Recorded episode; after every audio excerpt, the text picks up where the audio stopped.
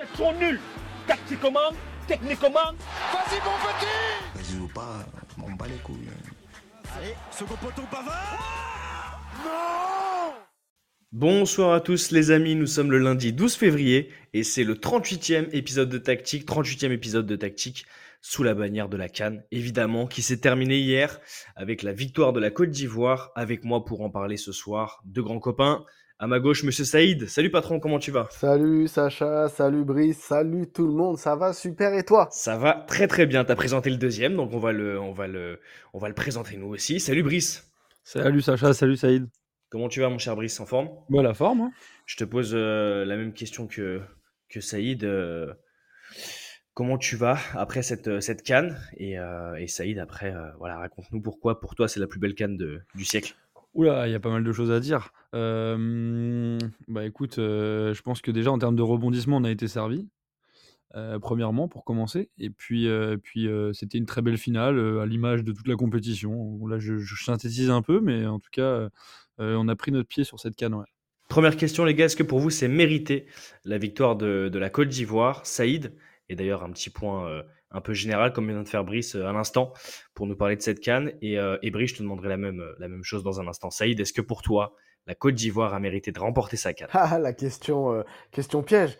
est-ce qu'elle a mérité sa, sa, victoire avant la phase de poule, pendant, après, à partir de la phase éliminatoire? Alors, si on prend à partir de la phase d'élimination directe, bah oui, évidemment. Quand tu, quand tu élimines le tenant du titre, le Sénégal, le Mali, qui était une des belles équipes de cette compétition, la RDC, qui a été, euh, qui a été vraiment euh, aussi une, révélation de cette compétition. Et qu'en finale, tu bats le Nigeria, bah oui, complètement, tu mérites. Mais avant ça, est-ce que tu as mérité en face de poule Non. Donc oui, ça va. Allez, globalement, oui, euh, elle l'a mérité à partir de, cette phase d'élimination directe parce qu'elle a été exceptionnelle. Dans le jeu, c'était pas la plus belle à voir jouer. Dans l'envie, c'était extraordinaire par le dénouement, par euh, le fait qu'elle était morte vivante. Euh, comme on a dit, elle était dans la dans la boîte, dans la boîte prête à être enterrée. Il manquait que les clous et à ajouter le sable. L'histoire est magnifique, l'histoire est belle, c'est un miracle, c'est ouais, c'est un conte de fées ce qui s'est passé. Tu as, envie de la lire l'histoire, tu as envie de la lire, tu dis waouh, c'est incroyable et, c'est pour ça que cette canne, pour euh, rebondir sur ta, ta deuxième question, c'est pour, cette, pour ça que cette canne a été fantastique et, qu'elle sera inoubliable. Euh, moi, je l'avais présentée comme comme la canne du siècle. Te rappelles, je te l'avais vendue avant la compétition. Je t'avais dit, il faut la regarder, tu verras qu'elle va être historique. Et au final, euh, c'est même à moi de te poser la question. Alors, qu'est-ce que t'en penses, Sacha? Écoute, euh, moi j'ai été euh, très surpris dès le début de la compétition, avec, comme tu le disais, hein, dès les premiers matchs, donc cette victoire de, la Côte d'Ivoire. On avait vu vraiment une équipe imposer son, rythme dans, pas mal de secteurs de jeu. On a trouvé des éléphants costauds. Bon après on a ce rebondissement avec la fin de la phase de poule qui est complètement euh, décousue et cette défaite 4-0 face à la Guinée équatoriale plus largement par rapport aux équipes, je trouve qu'il y a eu pas mal de surprises, hein, forcément, avec euh, les favoris qu'on avait listés. Bon, Saïd, euh, toi et moi, on savait que qu'il y avait aussi le cœur qui parlait, mais on avait placé le Maroc forcément comme euh, une équipe, enfin la sélection qui allait potentiellement aller au bout, peut-être avec le Sénégal aussi. donc plein de surprises à ce niveau-là. dans le jeu, j'ai vu énormément de belles choses. On a repéré pas mal de joueurs. D'ailleurs, on en parlait, on en parlait un peu ce matin à la rédaction, mais pas mal de jeunes joueurs. On peut parler d'Adjingra qui a fait euh, du côté ivoirien, qui a fait une très très belle finale en plus de sa, de sa phase de à élimination directe là. Euh, mais il y a énormément de, de, joueurs qu'on a vus, euh, des petites promesses, même côté tunisien, là, le joueur dont tu nous avais parlé, qui était qui était pas mal remuant sur le côté. Donc non, franchement globalement très très bonne compétition. Et, et je vais demander maintenant à, à, Brice et d'ailleurs Saïd, moi je te rends hommage parce que tu avais prédit euh, que cette canne allait être euh, historique et, hyper intéressante. Et juste avant de rendre, euh, hommage à Brice, j'ai même pas parlé du programme de cette émission. Les gars, on est parti directement dans l'excitation avec la canne. Donc forcément, chers auditeurs, chers auditeurs, vous avez compris. 38e épisode basé sur la, finale et, plus globalement le bilan de cette Coupe d'Afrique des Nations 2023. Et en deuxième partie, on parlera de nos clubs français qui sont engagés en, en Coupe d'Europe cette semaine, avec évidemment le retour de la Ligue des Champions, de la Ligue Europa, et euh, on aura Lille plus tard euh, en Ligue Europa Conférence, mais qui euh, est d'ores et déjà qualifié. Là, il y a le tour de barrage en, Ligue Europa Conférence. Brice, j'ai rendu hommage à Saïd parce que il nous avait vendu une très très belle compétition et il très très très très bien démarqué en, sortant ce, pronostic euh, général hein, sur toute la compète parce qu'il s'est pas du tout trompé. Euh, mais toi, faut te rendre hommage aussi parce que tu avais annoncé le gagnant avant même le début de la compétition. Toi, tu avais parié sur les éléphants. Donc bravo à toi, Brice. Et, vas-y, pareil que, pareil que Saïd, explique-nous pourquoi cette compétition t'a vraiment plu. Bah écoute, euh, comme, comme je l'ai un petit peu résumé tout à l'heure, il y a, y, a, énormément d'émotions. Déjà, la huitième, le huitième de finale, pour, pour, revenir sur la Côte d'Ivoire contre le Sénégal, euh, je pense qu'il y a peu de gens qui les voyaient, euh, qui les voyaient sortir les Sénégalais, parce que les Sénégalais, c'était quand même le, gage de qualité de, cette phase de poule. une équipe qui tourne super bien, qui n'a pas, on va dire, de, de défaut dans une des lignes, que ce soit en défense ou, au gardien, parce que c'est parfois ce qui peut pêcher dans les, au sein des équipes africaines. Je pense notamment au Nigeria, par exemple, euh, même s'ils ont quand même réussi à aller en finale. Mais euh, ouais, y a, je pense que ça a été un peu le déclencheur aussi pour les Ivoiriens, parce que, comme on l'a dit, euh, comme Saïd l'a dit, la, phase de poule était quand même assez exécrable. Ils sont, ils sont repêchés en, tant que dernier pays repêché, vraiment tirés par les cheveux. Grâce au Maroc. Comme, comme il l'a dit, c'est digne d'un conte de fées. Quoi, où... Et d'ailleurs, c'est Emers Faye qui a dit ça aussi, euh, qui, qui, n'en revenait pas parce que c'est vrai qu'ils étaient quasiment, euh, quasiment éliminés. au final, ils tombent contre l'ogre de la compétition, ils les éliminent. Le parcours derrière est dingue et, euh, et la, victoire en finale, très belle finale. En tout cas, sur le papier, c'est vrai que les Nigérians ont peut-être pas été au niveau de, de ce à quoi on les attendait. En tout cas, ils ont quand même mené au score. Donc, ça quand même, il y avait quand même du, il y a quand même pas mal de rebondissements. Et puis, euh, moi, ce qui m'a intéressé aussi, c'est de voir les favoris. Euh, euh, oh, j'ai tout de suite en tête l'Algérie, mais en tout cas, être mis à mal dans un groupe pour le moins à sa portée, si ce n'est très, très accessible. En tout cas, en tout cas c'est ça qui était sympa aussi dans, ce, dans cette canne, c'est qu'il y a eu énormément de surprises les grosses équipes ont été très très euh, largement bousculées. Euh, je pense aussi au Maroc. Euh, désolé Saïd, mais c'est vrai que ça fait partie des favoris et on s'attendait. ils avaient un, tableau à peu près dégagé. On s'attendait à les voir aller un petit peu plus loin. Et puis voilà, comme quoi il n'y a pas de vérité dans le football et il y a des, belles surprises. Et la canne, cette canne, on a une illustration parfaite. Justement, Brice, tu fais bien de rentrer un petit peu dans le détail de, de ce match face au Nigeria, parce que pour faire une belle finale, il faut deux bonnes équipes.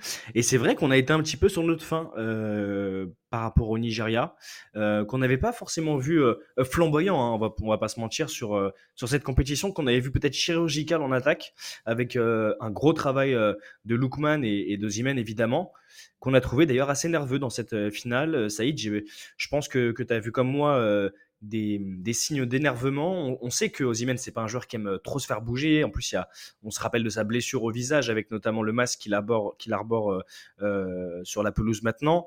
Euh, mais dans l'ensemble, Brice euh, a évoqué évidemment l'ouverture du score de Trostegong. On pensait peut-être à ce moment-là que le Nigeria allait euh, sortir de cette, de cette, euh, ouais, de, de, de, la domination ivoirienne qui est pour le coup elle bien rentrée dans son match avec 15 bonnes premières minutes et finalement bah, on n'a pas vu le Nigeria emballer ce match et même en fin de match après le deuxième but d'Aler, très beau but d'ailleurs, qui donne la victoire aux éléphants, bah, on n'a pas senti vraiment une réaction fulgurante de la part du Nigeria. Non, c'est vrai que ce Nigeria, alors pour recontextualiser, en début de compétition, c'est vrai que moi, par exemple, c'est une équipe sur laquelle je comptais pas parce que je la trouvais complètement déséquilibrée. Dans un dernier épisode, je me rappelle que j'avais fait mon mea culpa, donc justement le, le, système de jeu de Pesero, qui est le fidèle adjoint de l'époque de José Meroni, comme il faut le, le rappeler. Euh, mais euh, avait fait franchement sensation parce qu'il avait transformé son équipe avec un joli 4-3-3 qui était très solide. Euh, donc franchement, grand respect. Mais là, en finale, il a tenté un petit, euh, un petit pari, euh, notamment offensif, en, mettant Chikweze titulaire à la place de Moisés Simon. Et alors, je sais pas si c'est ça qui fait que le Nigeria n'a pas été aussi bon que les autres rencontres et aussi même tueur devant. Mais en tout cas, ouais, on a été, on a été très déçus. J'ai été déçu par le manque de, de réaction. Alors, c'est le Nigeria qui ouvre le score, donc on se dit, bon, euh, ça le fait finalement, première action, premier but. C'est vrai, sur la première, euh, vraiment première action. Euh, Exactement, on, se dit ça, ça va couper les jambes de. sauf Sacha. Hein. Sachez, auditeur, que Sacha savait comment ça allait se dérouler cette rencontre. Il nous, il nous en parlait en, privé. Mais ouais, donc, mais quand il y a eu l'égalisation, je m'attendais à ce que le Nigeria reparte à l'assaut. Mais non, finalement, euh, Osimhen, je l'ai pas trouvé dedans. Alors on nous a dit, on nous a expliqué qu'il a été euh, euh, physiquement euh, touché. Euh, apparemment, il y avait aussi la cuisse et quelque Ouais, chose comme ça. Mais j'ai l'impression que c'était plus dans la tête. Je sais pas si aussi son. Alors, c'est bizarre ce que je dis, mais ils ont fait une super compétition. Mais est-ce que le fait de ne pas avoir été le buteur de l'équipe, ça a joué psychologiquement dans son Mm. esprit? Peut-être aussi, ou peut-être que la pression d'une finale, ça, sur cette équipe-là, n'a, n'a- a été trop forte. Je sais pas. euh, alors que bizarrement, c'est quand même la Côte d'Ivoire qui devait avoir la pression, mais finalement, la Côte d'Ivoire, elle- au final, ils étaient tellement morts-vivants que la pression, ils, ils en avaient plus depuis, depuis Ils l'ont bu la pression. Donc ouais, ouais. Donc au final, ouais, complètement, euh, pardon, déçu, déçu par la prestation globale sur cette finale du, euh, du, du Nigeria. Brice, euh, avant qu'on parle de la belle histoire de, de Sébastien Haller, justement, euh, qui euh, pour le coup était euh, mon petit favori pour marquer le, le but de la victoire, euh, je voulais qu'on parle un petit peu de Chukwueze, dont, dont vient de parler, euh, dont vient de parler Saïd, et puis globalement de, du Nigeria, si tu veux rentrer dans le détail. Mais, euh, mais c'est vrai que quand il est sorti du terrain, donc euh, assez tard finalement, euh, vers la 70e, je crois, ou 56e. même un peu plus, je sais plus. 56. 56, bah tu vois, moi je, le voyais un peu plus tard même. Ben écoute, je trouve que quand il est sorti, c'est là où on l'a le plus vu finalement en deuxième période. On l'a pas vraiment euh, euh, trouvé euh, à son avantage comme d'habitude, faire de différence. Euh, Osimhen, bah, Saïd en parlait, il y avait peut-être aussi ouais, un, avantage psychologique pris notamment par Ndika qui a fait un, un gros travail, hein, je Mm. pense, euh, psychologique sur lui. En, en le bousculant, en lui montrant que le défenseur était vraiment, enfin qu'il était vraiment derrière euh, son attaquant. Euh, ouais, à part Trostekong qui vraiment pour le coup est d'ailleurs désigné meilleur joueur de, de cette Coupe d'Afrique des Nations 2023. Ok. Euh, même Ayo- euh, Ayobi était euh, était un, un petit peu en dedans, j'ai trouvé. Qu'est-ce que t'en as pensé toi de, de, de ce match euh, Nigeria? Alors, je savais pas que c'était lui le meilleur joueur de la CAN. Euh, écoute, euh, je trouve que c'était le meilleur joueur du Nigeria. En tout cas, ça, c'était assez clair. Euh, moi, personnellement, je l'aurais plus donné à Zingra pour, euh, pour on va dire, l'ensemble de son œuvre. Mais après, euh, je, respecte quand même le choix. Oui, je suis d'accord avec toi. Chukwueze et Lookman, on, on les a pas vus du tout. C'est un peu les feux follets. On les attendait percutants et mettre à mal cette défense ivoirienne. Et au final, à l'image de toute l'équipe du Nigeria, ils étaient éteints. Même Osimhen, qu'on n'a pas senti aussi pesant qu'il peut l'être quand il est en forme, euh, même si ça se passe un peu, euh, c'est un peu difficile avec son club en ce moment, mais voilà, on, sur le papier, euh, le Nigeria, c'est quand même, euh, en tout cas, c'est ce qu'on s'attendait en début de compétition, une équipe euh, ultra offensive, et euh, c'est pas du tout ce qu'on a vu en finale. Heureusement que Nouabali a fait un match énorme euh, dans les cages, parce que sinon, euh, bah, l'espoir aurait été éteint euh, un peu plus rapidement. Là, je reprends de manière un peu plus euh, euh, claire euh, les statistiques du match, même si bon, on n'a pas forcément besoin des stats pour euh, pour voir ce qu'on a vu, même si ça se répète, mais mais 63% de possession au final, hein, c'est c'est quand même une mainmise euh, claire de la part de la Côte d'Ivoire, plus de passes, plus de précision dans les passes, et surtout plus d'occasions, les gars. 18 tirs à, à Ouais. 5 notamment, euh, 8 tirs euh, cadrés pour, euh, pour les éléphants et un tir, donc ça souligne exactement ce que tu viens de dire sur, euh, sur le bon match du gardien nigérian. On les sentait pas du tout euh, tranchants en fait. C'est-à-dire que quand ils avaient le ballon, Ouais. les Nigériens, moi franchement, j'étais détendu euh, euh, en, tant, en tant que supporter entre guillemets des, des Ivoiriens. J'ai aucune pression quoi. Je, je sentais pas qu'ils ont pas été des dangereux, on va dire, euh, à un moment ou à un autre. Alors après, on sait très bien que sur un coup de pied arrêté, euh, ça peut aller vite. Mm. Mais je veux dire, dans le jeu, euh, franchement, euh, il y avait pas de, il y avait, il y avait- il y avait rien de très fringant quoi. Ouais, C'est je, clair. suis, je suis complètement d'accord avec euh, Brice. T'as raison, en fait. euh, quand, quand je t'écoutais là à l'instant, pareil, euh, je, me, je me viens de me rendre compte que lorsque le Nigeria avait la balle, j'avais, j'étais pas impressionné en me disant waouh, action de but, là il y but. Et non, non, non, pas du tout. Il y, a, il y a Euh, eu genre peut-être une, une ou deux actions à la toute fin du match où euh, il y a eu, il y a eu euh, des tentatives de débordement, mais en Mm. fait les, les défenseurs euh, ivoiriens ont tellement eu, je pense, le- l'ascendant psychologique sur les ballons aériens notamment, Ah, ils ont vraiment contré quoi. Après, il y a un truc qui a fait la diff aussi, dont on a, dont on a un petit peu parlé, mais qui a été primordial, c'est le côté mort de faim. Parce que là, les Ouais, Ivoiriens, franchement, tu pouvais mettre n'importe quelle équipe en face, elle ouais, se serait fait bouger. hein. Parce que là, c'était pas euh, 11 joueurs, c'était tout un peuple qui jouait. C'est euh, clair. les mecs, ils allaient au Dès la duel, première euh, minute jusqu'à la à, dernière. à se casser le bras, quoi. Il n'y avait Mm. pas de, il y avait pas de demi-mesure. Alors que les Nigérians, on les sentait un petit peu hésitants dans le duel, on, euh, timorés. Euh, alors, je sais pas si c'est la pression, parce que c'est quand même des joueurs qui ont l'habitude de jouer des grandes compétitions et qui se sont sortis notamment en demi-finale euh, d'un piège au, au penalty. Donc c'est quand même euh, au niveau des nerfs et de la pression, c'est quand même assez important.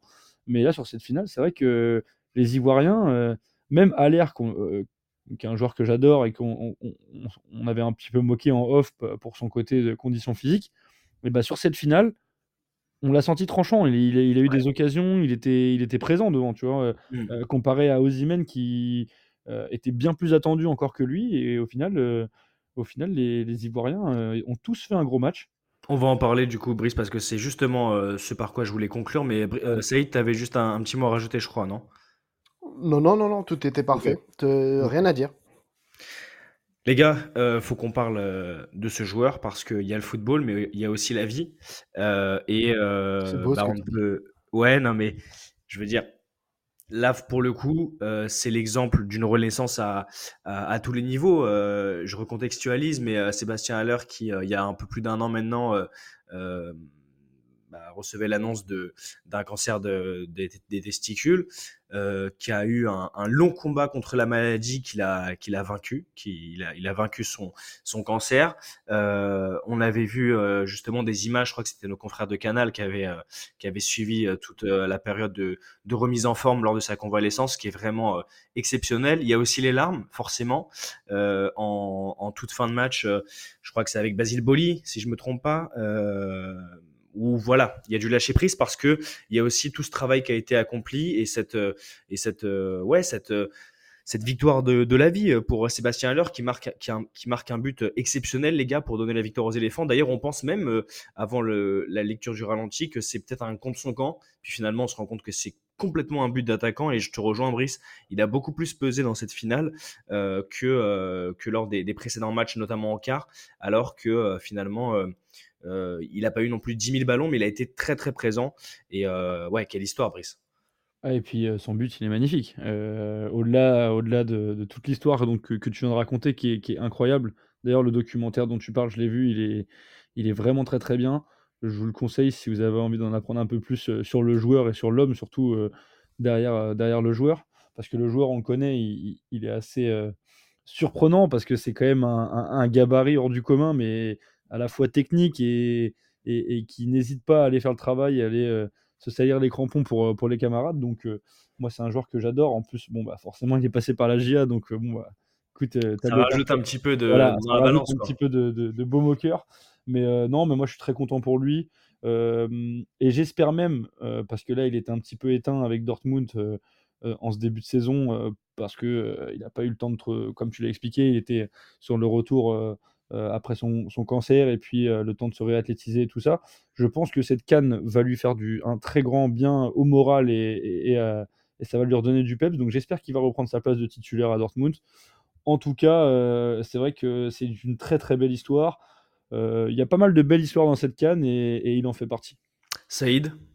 Ouais, tout a été dit, mais bon, je vais appuyer. Et, moi, c'est ce qui résume aussi cette, cette, cette canne, parce que cette canne pourquoi elle a été magnifique? Bah Parce qu'il y, a eu des, surprises, il y a eu des sensations, il y a eu l'histoire de la Côte d'Ivoire. Et dans l'histoire de la Côte d'Ivoire, tu as donc l'histoire de Sébastien Haller. Sébastien Haller qui marque en demi-finale, Sébastien Haller qui marque en finale. Euh, après tout ce qu'il a vécu, franchement, euh, ça ne peut être que pour lui cette canne. Donc, euh, donc c'était magnifique à voir. Et, et, je souhaite pareil que Brice, je souhaite de tout mon cœur que qu'il puisse retrouver son niveau. On a vu que physiquement c'était compliqué. On mmh. sait que euh, il joue comment dire en Europe. En Europe c'est beaucoup plus compliqué qu'en Afrique évidemment. Faut tenir toute la saison.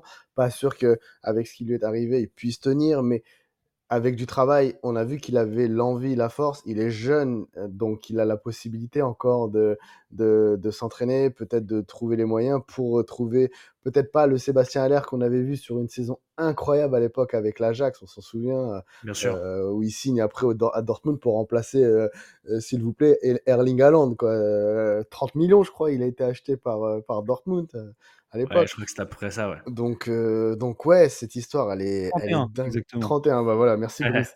et, tu vois, donc, euh, donc l'histoire est belle, l'histoire est magique, et, et on, en fait, on, on vit euh, des moments foot pour ça. Ouais, exactement. On, on, oui, il y a l'argent dans le football, etc. Mais on, parfois, on oublie qu'il y a ce type d'histoire. Et enfin, moi, et je sais que vous aussi, on, kiffe le foot pour ce type d'histoire. Ouais, tout à fait. Surtout qu'en plus, avec le, côté de foot de sélection, justement, là, de jouer pour son pays, euh, ça, efface un petit peu cette dimension euh, monétaire et financière que Baptiste rappelle souvent parce que, euh, selon lui, c'est le foot qui, c'est l'argent qui domine le foot et il a vraiment raison sur pas mal d'aspects, notamment sur l'évolution de notre football. Mais je suis d'accord avec toi, c'est un vent de fraîcheur, ce, ce, cette histoire-là. Et, en tout cas, félicitations à l'air, félicitations à tous les éléphants. À Dingra aussi, tout à l'heure, Brice, tu parlais de, euh, de, Ah ouais. de ses performances, qui a été élu homme du match, lui. Euh, Ah ouais, mais je l'aurais même là. élu euh, plus qu'homme du match. Mais après, je... homme du match, c'est normal, il me fait les deux passes D. Hein. Il... C'est lui qui est au corner, c'est lui qui est au centre sur l'heure. Ouais, il était un peu Lui partout hein, est, sur qui est- cette euh, tous les bons coups de, de cette canne avec la Côte d'Ivoire. Quel Donc, joueur. Ouais. euh, je pense qu'il a encore pris une belle plus-value euh, là, pour parler d'argent, pour en, en revenir à l'argent. Je pense que il a dû prendre une petite plus-value au niveau de, de, de, de son coût. Et pour clôturer, je crois que Enswe, euh, notre euh, Ouais. euh, Guinéen équatorial, meilleur buteur de la, la Cannes, a forcément reçu son, son trophée de meilleur buteur. Belle histoire Euh, aussi. Ouais, belle histoire, aussi. très très belle histoire, ouais. Belle histoire. Et, et on peut féliciter, mais plus globalement aussi, alors deux petites choses. Je me permets, enfin, allez, on va dire trois choses pour finir. Après, moi, je m'arrête sur la canne, promis. J'ai envie de féliciter l'arbitrage. Parce Ouais. que globalement, euh, on s'est toujours moqué euh, du football africain, des décisions arbitrales, etc. On se rappelle euh, de l'arbitre qui avait arrêté le match euh, Mali-Tunisie. À l'époque, etc. longtemps. Et on n'a pas eu, alors peut-être une ou deux erreurs, mais bon, globalement, dans une compétition, on a tout le temps. On n'a pas eu, franchement, je trouve, de grosses critiques à avoir Ouais. sur le, sur le football, sur l'arbitrage de cette canne. Et franchement, bravo. L'autre chose que je voulais souligner, c'était l'organisation incroyable de cette Mm. Coupe d'Afrique. C'est unanime d'ailleurs, hein, parce Ouais. que moi, euh, j'ai plein de copains. euh, bon, j'ai forcément place. plus de copains ivoiriens que euh, qui étaient là-bas parce que c'était à la maison, mais mais j'ai plein de copains supporters de, de de différentes nations Mm. qui euh, qui m'ont fait ce retour-là. On peut même penser à Bass, euh, Bass QL Foot, notre copain Bassamba qui était là-bas, enfin et plein d'autres. Et euh, Il y a honnêtement, Anif euh, qu'on connaît ensemble, qui est, qui Anif de Foot Mercato d'ailleurs. Ouais, qui a qui suivi euh, toute la canne et d'ailleurs qui a été exceptionnel sous la couverture, sur la couverture pardon, sur les réseaux sociaux. Bravo à lui. Mais Alors, on et- passe un bisou à Anif alors. Anif de Foot Mercato. et- et pour finir, ce que je voulais ajouter, bravo pour ce tube qui coup du marteau, tout simplement, marteau, qui, est, qui est juste évidemment. incroyable. T'as bien fait de, de conclure là-dessus. euh, bah les gars, on referme ce, ce très beau chapitre de la Coupe d'Afrique des Nations. On en reparlera peut-être euh, évidemment euh, si l'occasion se présente. Mais en tout cas, voilà, tactique. Je pense que vous aussi, les gars, on était tous fiers de, de pouvoir suivre ça de près parce qu'on a vraiment été à fond derrière les sélections africaines. C'était une très belle compétition et euh, vous imaginez bien qu'on sera de même euh, dans l'envie et dans l'engagement pour l'Euro qui se profile ce- cet été. Ça va être aussi euh, incroyable du côté de l'Allemagne. Et puis, un peu plus largement et un peu, dans un peu plus longtemps, ce sera à la maison, Saïd, la prochaine. Exactement, une belle canne sera au Maroc. 2025 au Maroc. On a hâte. Peut-être qu'on délocalisera l'émission euh, et qu'on la fera directement de, Ah bah, de là-bas. On verra. On évidemment. verra dans l'année prochaine comment, enfin l'année prochaine comment ça se passe. Bon, en tout cas, les gars, euh, on ferme ce petit, euh, ce très beau chapitre de, de la Cannes et on va ouvrir celui du retour de la, des compétitions européennes, des coupes d'Europe cette semaine, les gars, pour une petite vingtaine de minutes encore avec nos auditrices et auditeurs de tactique. Les gars, mois de février, Ligue des Champions, Paris Saint-Germain. Je tisse pas plus longtemps, mais euh, c'est le retour de la LDC avec notre dernier club français encore engagé. Ça va commencer demain, les gars, avec euh, Manchester City Copenhague à 21h. Et en même temps, il y aura Leipzig face au Real Madrid. Et puis euh, mercredi, les gars, les choses sérieuses. hein. Match de 21h, Paris Saint-Germain, Real Sociedad et Lazio Rome face au Bayern Munich. Ça va être un très grand match, ça aussi. Bon, bah, pronostic et, comment vous euh, voyez euh, ce match aller? On rappelle que euh, le Paris Saint-Germain joue souvent pendant la Saint-Valentin et c'est pas forcément tout le temps des matchs sous la bannière de l'amour, messieurs. Brice, qu'est-ce que tu vois pour cette Saint-Valentin parisienne? Eh ben écoute, pour suivre sur ton lancement, moi je, pour une fois, pour les supporters parisiens, je vois une, une victoire, on va dire assez tranquille, parce que c'est vrai que ça n'a pas été souvent le cas ces dernières années.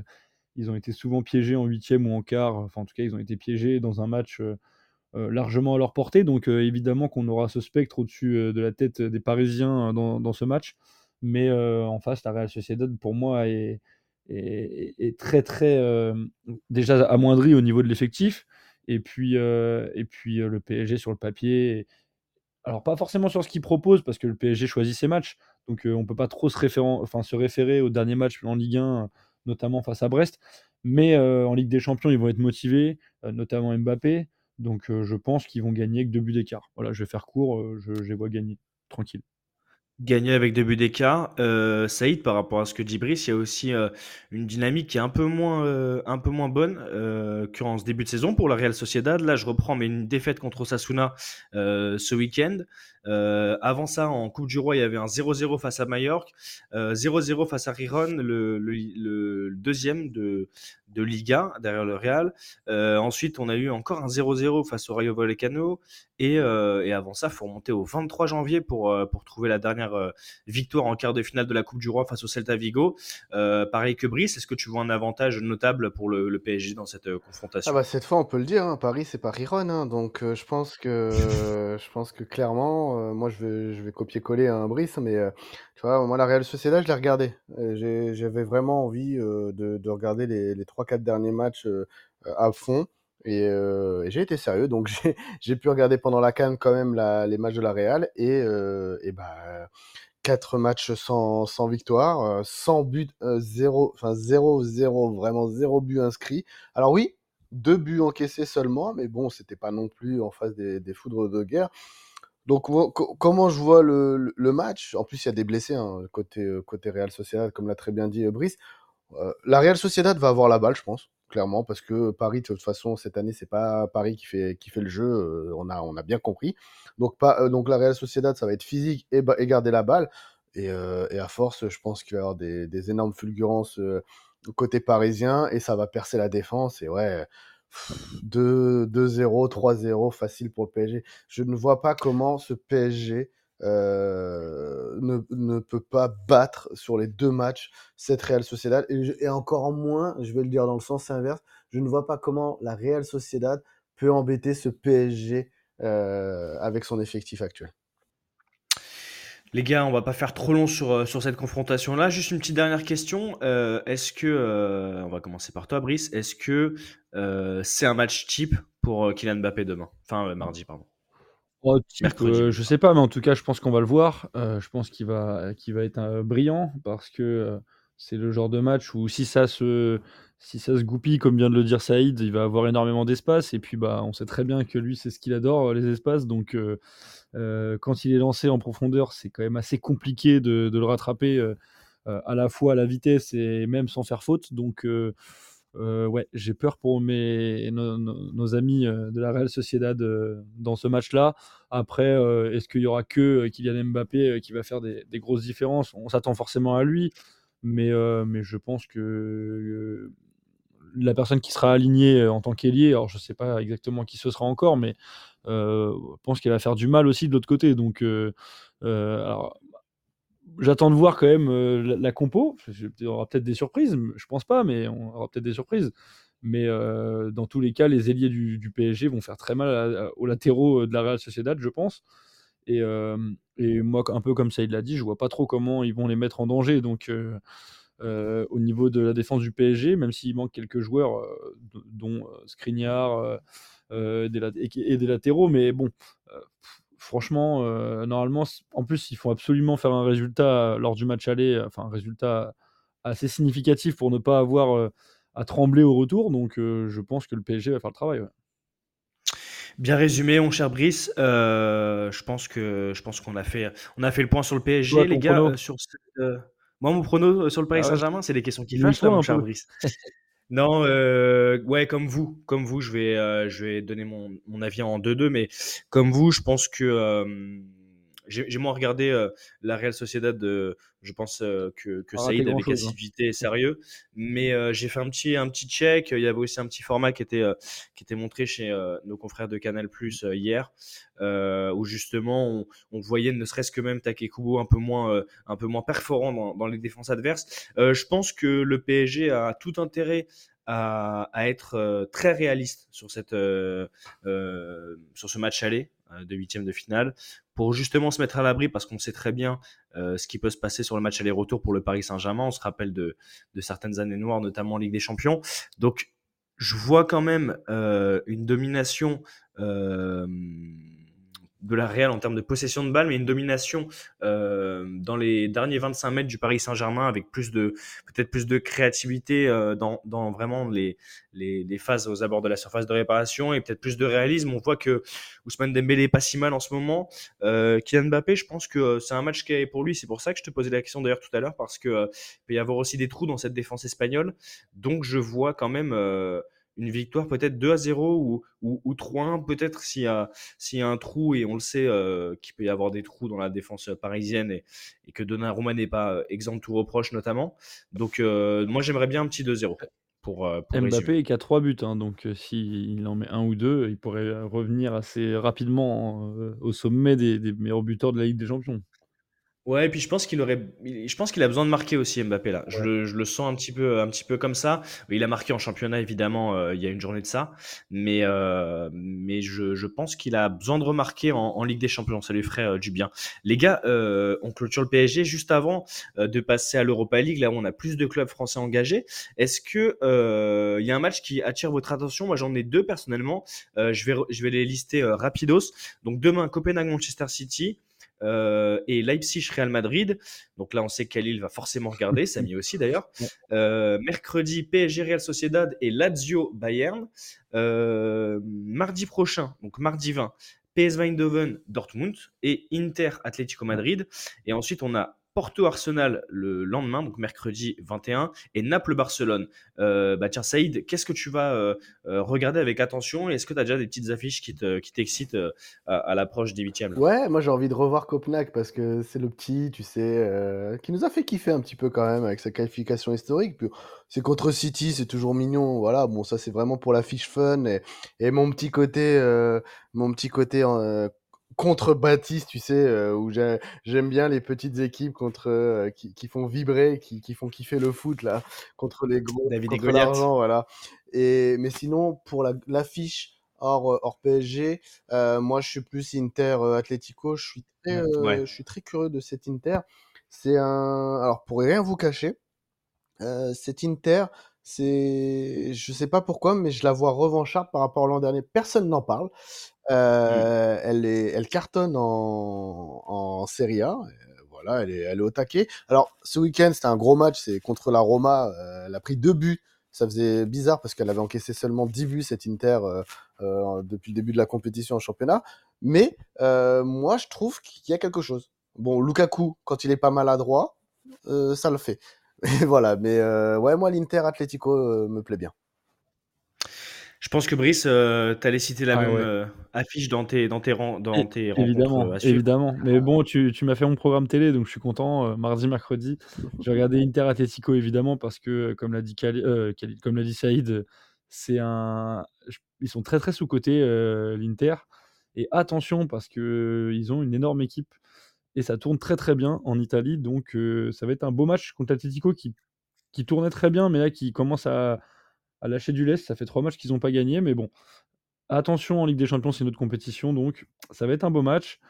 Quand même, petit avantage pour l'Inter, à mon avis, sur cette double confrontation, mais attention.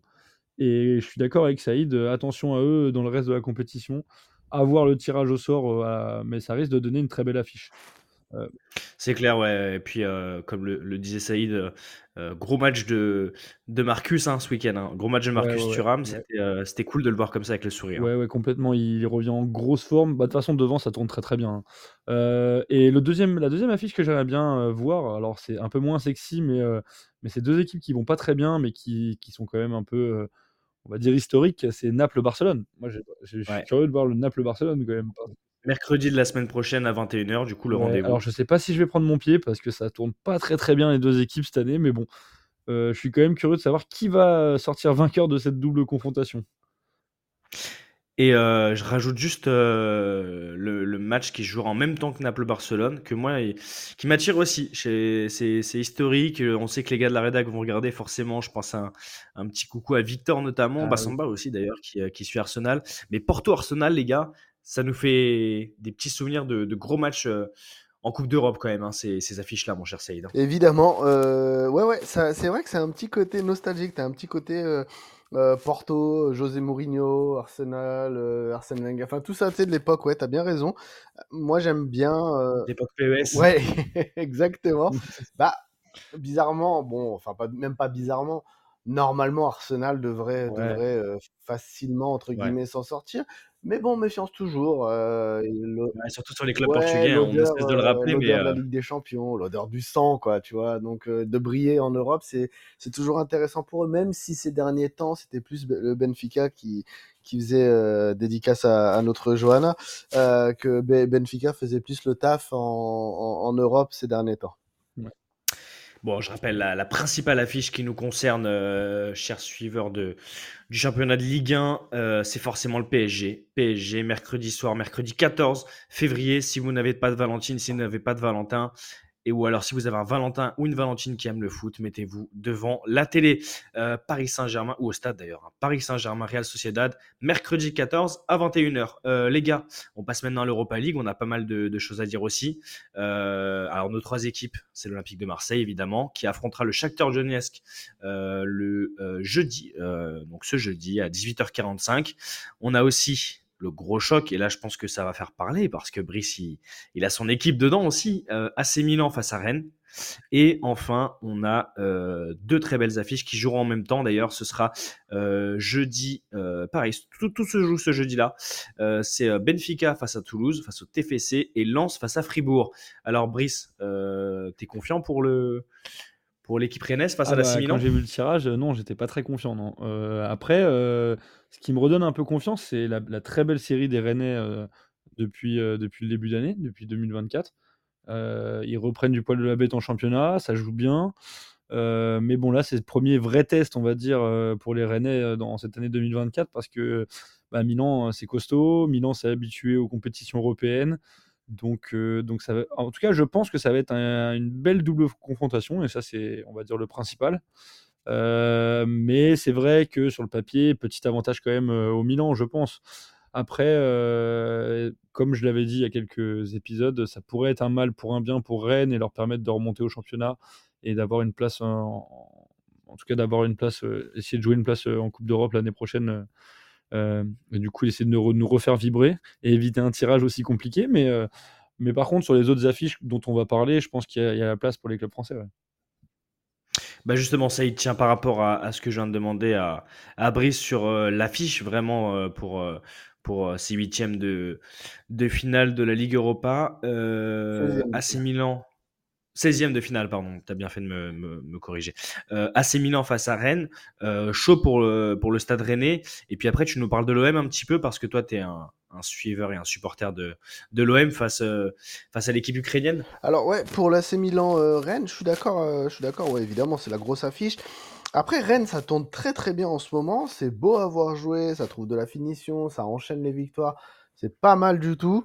Euh, évidemment, euh, en face, on aura en plus un Mike Maignan qui est, qui est, qui est- chaud bouillant, qui voudra briller euh, contre, contre un club français, et surtout on aura Giroud évidemment, puis Théo Hernandez hein, qui, sera, qui sera évidemment là, mais Rennes peut faire quelque chose, hein, sur sa lancée, ça peut, ça peut être pas mal. hein. Ils sont, sont vraiment pas mal. Donc, je mets une petite pièce quand même sur la qualif de Rennes, pourquoi pas.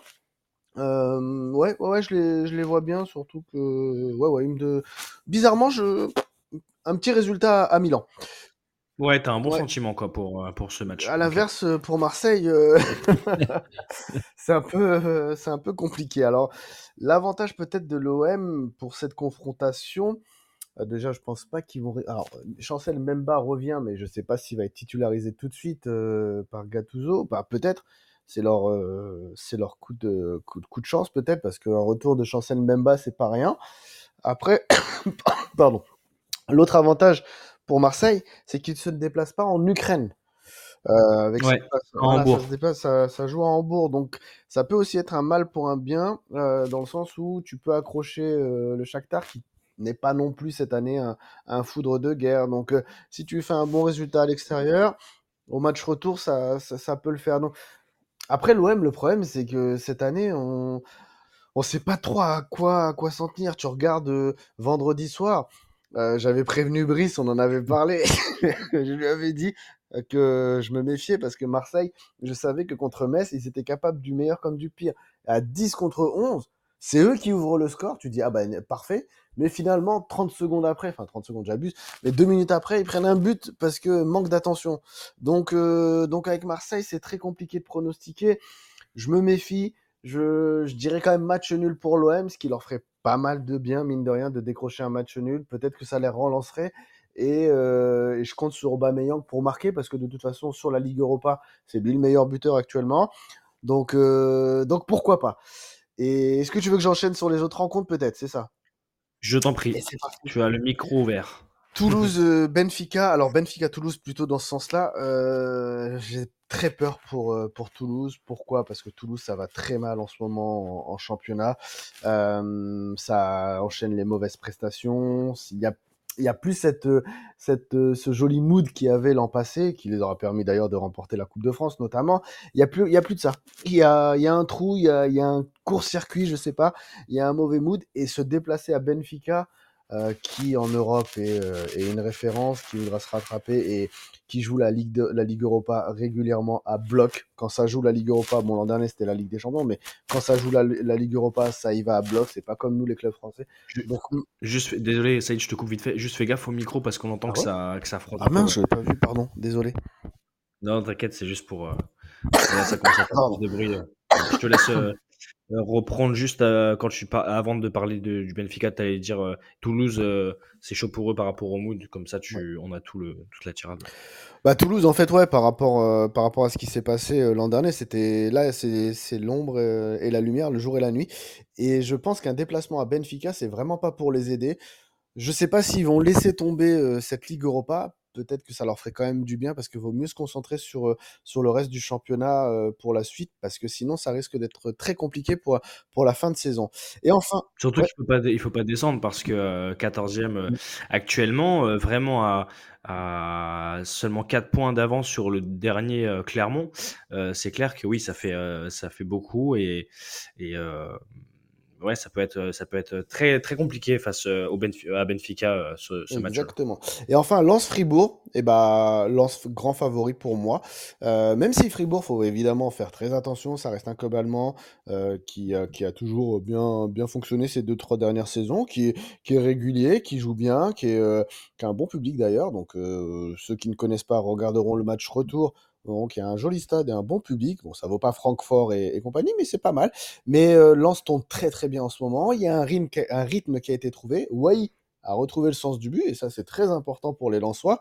Donc, euh, et puis, mine de rien, euh, Lens a quand même fait une, euh, une belle phase de poule de, de- de Ligue des Champions. On se rappelle d'une victoire contre Arsenal.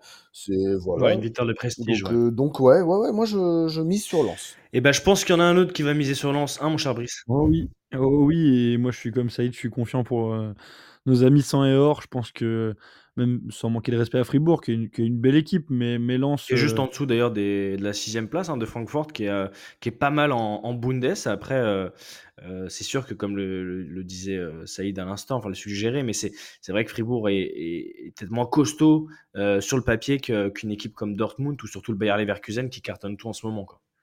oui, c'est clair. Et puis même Lens est mieux armé, je pense, au niveau de l'effectif, de la dynamique, au niveau de, de plein de choses. Euh, donc, euh, bon, je vais pas m'étendre là-dessus, mais je pense que Lens va, l'emporter sur la double confrontation, notamment dans ce match aller, qui va être assez sympathique à suivre. Je pense que je vais le regarder. Euh, à, voir, parce qu'il y a quand même Milan-Rennes aussi qui est assez sympathique de l'autre côté. Donc, donc moi, je vais pas trop m'étendre sur Lens. Je pense qu'ils vont se qualifier. Je suis, comme Saïd, très inquiet pour Toulouse, qui est dans une spirale horrible et qui va se déplacer dans une des équipes les plus flamboyantes euh, d'Europe. Euh, Benfica, ça tourne très très bien. Attention à la valise là-bas, parce que parce qu'ils sont capables de mettre pas mal de buts et Toulouse en ce moment ça va pas fort donc euh, donc voilà moi j'ai aucun espoir pour euh, les Toulousains alors après on peut être surpris ils, nous ont surpris cette saison donc j'espère hein, mais euh, franchement vu la dynamique actuelle ça me paraît très compliqué Euh, attention quand même comme j'ai dit à pas prendre trop cher sur ce match parce qu'au niveau des têtes ça pourrait être compliqué pour la fin de saison comme tu l'as dit Sacha ça joue le maintien c'est très proche même de la zone de relégation ça tourne pas très fort. Alors après, ils ont quand même un bon effectif, donc je, pense qu'ils arriveront à se sauver. Mm.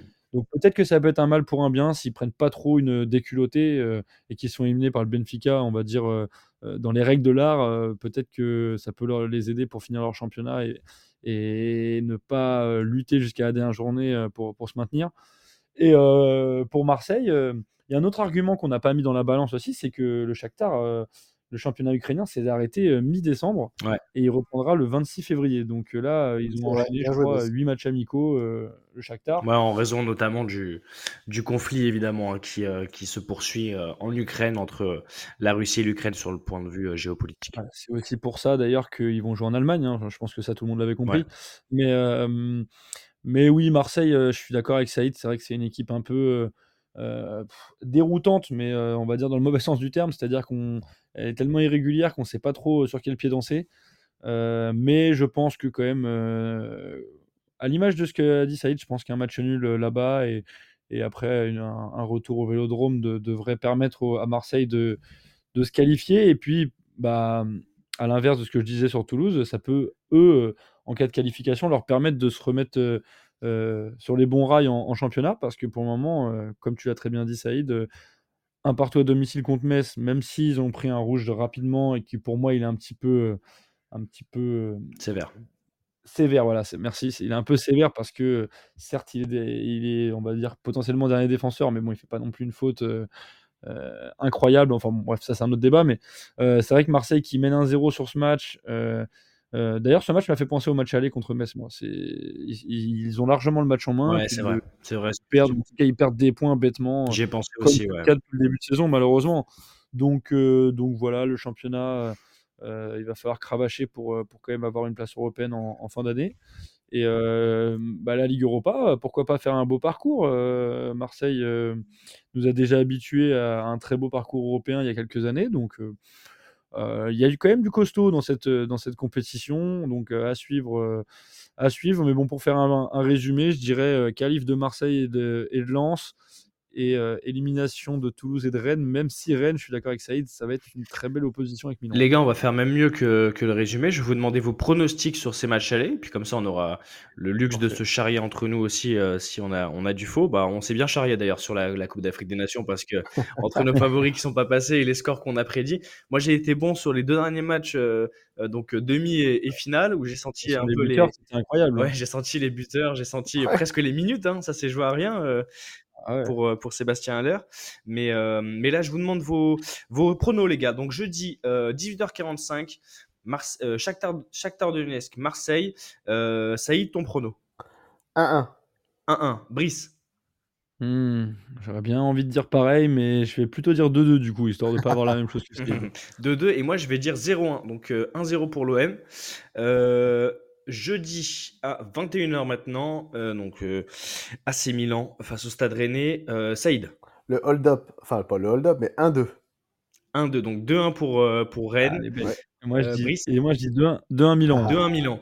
Et ben moi pour le coup, je vois bien un match euh, un match sous le signe de la baraka pour Rennes avec une ouverture du score. Donc je vois bien un 1 partout avec Milan qui essaye vraiment de revenir euh, euh, en fin de match mais qui, qui tape sur l'aluminium. Je me projette un peu mais je le vois, je le vois comme ça. Euh, pareil 21h Benfica Toulouse les gars. Là ça va être Ah, c'est- c'est c'est dur, j'essaie de pas être trop méchant, mais allez, 2-0 Benfica. 2-0 Benfica Brice. Moi, je vais être méchant, 5-0. 5-0.